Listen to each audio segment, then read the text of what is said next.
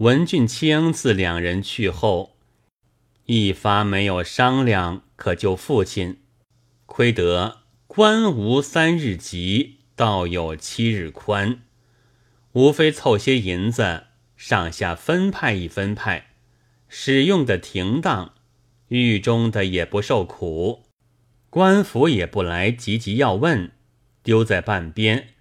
做一件未结公案了。参将与女儿计较道：“这边的官司既未问理，我们正好做手脚。我亦要修上一个变本，做成一个背戏揭帖，到京中诉冤。只没个能干的人去的，心下踌躇未定。”文俊清道：“这件事须得孩儿自去。”前日魏杜两兄临别时，也叫孩儿进京去，可以相机行事。但得两兄有一人得地，也就好做靠棒了。参将道：“虽然你是个女中丈夫，是你去，毕竟停当；只是万里长途，路上恐怕不便。”俊卿道。自古多称提营救父，以为美谈。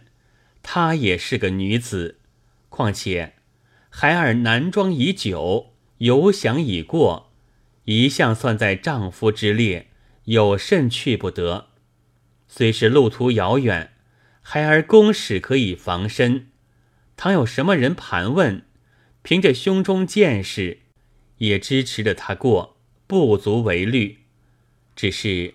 须得个男人随去，这却不便。孩儿想的有个道理：家丁文龙夫妻多是苗种，多善弓马。孩儿把他妻子也扮作男人，带着他两个，连孩儿共是三人一起走，既有妇女服侍，又有男仆跟随，可以放心一直到京了。参将道。既然算计的停当，事不宜迟，快打点动身便是。俊卿依命，一面去收拾。听得街上报进士，说魏杜两人多中了。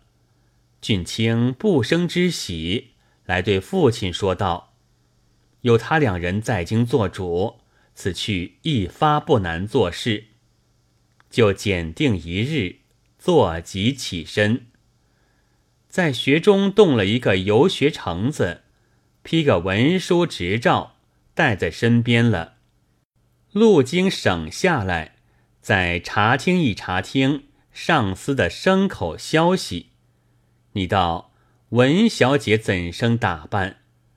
飘飘金泽，附着两鬓青丝，窄窄靴鞋。套着一双玉笋，上马衣裁成短后，蛮丝带装就偏垂，囊一张玉罢弓，想开时梳臂扭腰多体态，插几支雁翎箭，看放处圆提雕落逞高强，争献到能文善武的小郎君，怎知是？女扮男装的乔秀士，一路来到了成都府中。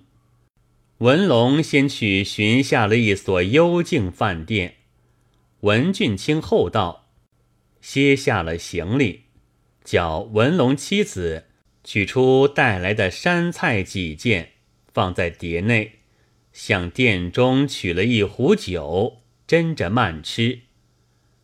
又倒是无巧不成话，那坐的所在与隔壁人家窗口相对，只隔得一个小天井。正吃之间，只见那边窗里一个女子掩着半窗，对着文俊清不转眼的看。及至文俊清抬起眼来，那边又闪了进去，遮遮掩掩，止不走开。忽的打个照面，乃是个绝色佳人。文俊清想到，原来世间有这样标致的，看官，你到此时若是个男人，必然动了心，就想装出些风流家术，两下做起光景来。怎当的文俊卿自己也是个女身，哪里放在心上？一面取饭来吃了，且自衙门前干事去。道德出去了半日，傍晚转来，俊卿刚得坐下，隔壁听见这里有人声，那个女子又在窗边来看了。俊卿私下自笑道：“看我作甚？其实我与你是一般样的。”正嗟叹间，只见门外一个老母走将进来，手中拿着一个小磕，见了俊卿，放下磕子，到了万福，对俊卿道：“见婢景家小娘子见舍人独酌，送两件果子与舍人当茶。”俊卿开看，乃是南充黄干。顺庆紫梨各十来枚。俊卿道：“小生在此经过的，与娘子非亲非妻，如何成此美意？”老母道：“小娘子说来，此间来万去千的人，不曾见有似舍人这等风标的，必定是富贵家的出身。及至问人来。”说是参府中小舍人，小娘子说：“这俗店无物可口，叫老媳妇送此二物来解渴。”俊卿道：“小娘子何等人家，却居此贱婢？”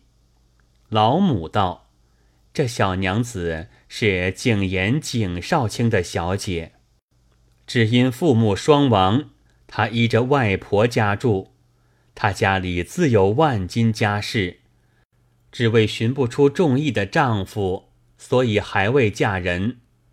外公是此间副员外，这城中吉星的客店多是他家的房子，何止有十来处，近意甚广。只有这里幽静些，却同家小们住在贱壁，他也不敢主张把外甥许人。恐怕做了对头，后来怨唱，常对景小娘子道：“凭你自家看得中意的，时对我说，我就主婚。”这个小娘子也古怪，自来会拣像人物，再不曾说哪一个好，方才见了舍人，便十分称赞，敢是舍人有些姻缘动了。俊卿不好答应。微微笑道：“小生哪有此福？”老母道：“好说好说，老媳妇且去看。”俊卿道：“致意小娘子多承佳惠，客中无可奉答，但有心感盛情。”老母去了，俊卿自想一想，不觉失笑道。这小娘子看上了我，却不枉费春心。吟诗一首，聊寄其意。诗云：“为念相如可不禁，交离穷菊出芳林。却惭未是求还客，寂寞囊中绿绮琴。”次日早起，老母又来。手中将着四枚剥净的熟鸡子，做一碗盛着，同了一小壶好茶，送到俊卿面前道：“舍人吃点心。”俊卿道：“多谢妈妈盛情。”老母道：“这是景小娘子昨夜吩咐了，老身支持来的。”俊卿道：“又是小娘子美情。”小生如何消受？有一诗奉谢，烦妈妈与我带去。俊卿就把昨夜之诗写在笺纸上，封好了，付妈妈。诗中分明是推却之意。妈妈将去与景小姐看了。景小姐一心喜着俊卿，见他以相如自比，反认作有益于文君。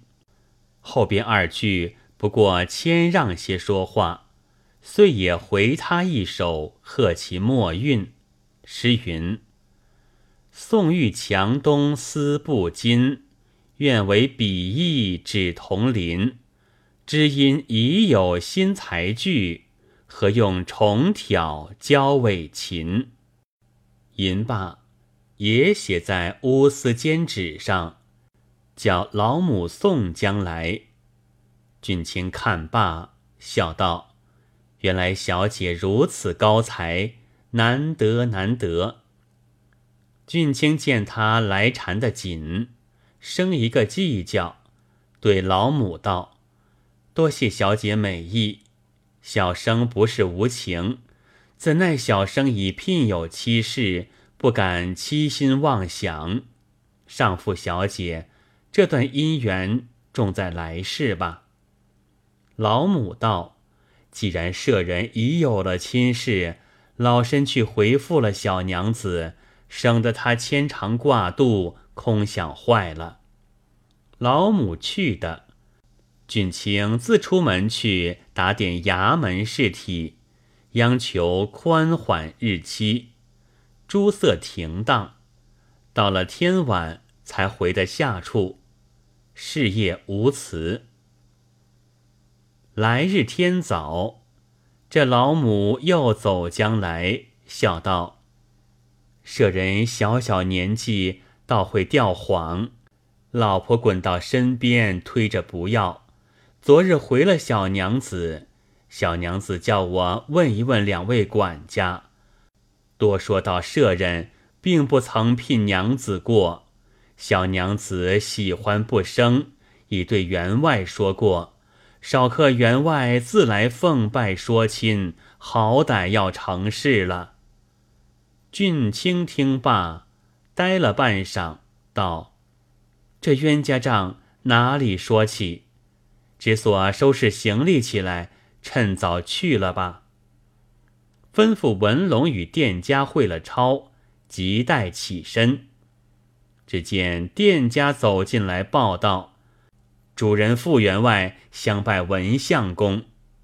说罢，一个七十多岁的老人家笑嘻嘻进来，堂中望见了文俊卿，先自欢喜，问道：“这位小相公，想就是文舍人了吗？”老母还在店内，也跟将来说道：“正是这位。”傅员外把手一拱道。请过来相见。文俊卿见过了礼，整了客坐坐了。傅员外道：“老汉无事不敢冒扣新客。老汉有一外甥，乃是景少卿之女，未曾许着人家。舍生立愿不肯轻配凡流，老汉不敢擅作主张，凭他意中自责。”昨日对老汉说，有个文社人下在本店，风标不凡，愿值机肘，所以叫老汉自来奉拜，说此亲事。老汉今见足下，果然俊雅非常，舍生也有几分姿容，况且粗通文墨，实是一对佳偶，足下不可错过。文俊卿道。不敢欺老丈，小生过蒙令生谬爱，岂敢自外？一来令生是公卿伐越，小生是五变门风，恐怕攀高不着；二来老父在难中，小生正要入京辩冤，此事既不曾告过，又不好为此耽搁，所以应承不得。员外道。舍人是簪缨饰绉，况又是洪公有事，指日飞腾，岂分什么文武门楣？若为令尊之事，荒速入京，何不把亲事议定了，待归时禀知令尊，方才婉取。既安了舍生之心，又不误了足下之事，有何不可？文俊卿无计推脱，心下想到：他家不晓得我的心病，如此相逼，却又不好十分过却，打破机关。我想魏传之有逐渐之缘，不必说了。还有肚子中更加相厚，倒不得不闪下了他。一向有个主意，要在骨肉女伴里边别寻一段姻缘发付他去。而今既有此事，我不若权且应承，定下在这里。他日做成了肚子中，岂不为妙？那时晓得我是女身，许怪不得我说谎。万一肚子中也不成，那时也好开交了。不像而今碍手，算计已定，就对员外说：“既成老丈与令生如此高情，小生岂敢不受人提挈？只得留下一件信物在此为定，待小生京中回来。”上门求取就是了。说罢，就在身边解下那个羊脂玉闹庄，双手递与员外道：“奉此与令生表信。”傅员外千欢万喜，接受在手，一同老母去回复景小姐道：“一言已定了。”员外就叫店中办起酒来。与文舍人饯行，俊卿推却不得，吃得尽欢而罢。相别了，起身上路，少不得风餐水宿，夜住小行。不一日到了京城，叫文龙先去打听魏杜两家新进士的下处，问着了杜子忠一家。原来那魏传之。已在部几驾回去了。杜子忠见说文俊卿来到，不生之喜，忙差长班来接到下处。两人相见，寒温已毕。俊卿道：“小弟专为老父之事，前日别时，承兄们吩咐入京图变，切切在心。后闻两兄高发，为此不辞跋涉。”特来相托，不想未传之已归，今幸吴兄尚在京师，小弟不致失望了。杜子忠道：“仁兄先将老伯被诬事款做一个揭帖，逐一辨明，刊刻起来，在朝门外逢人就送。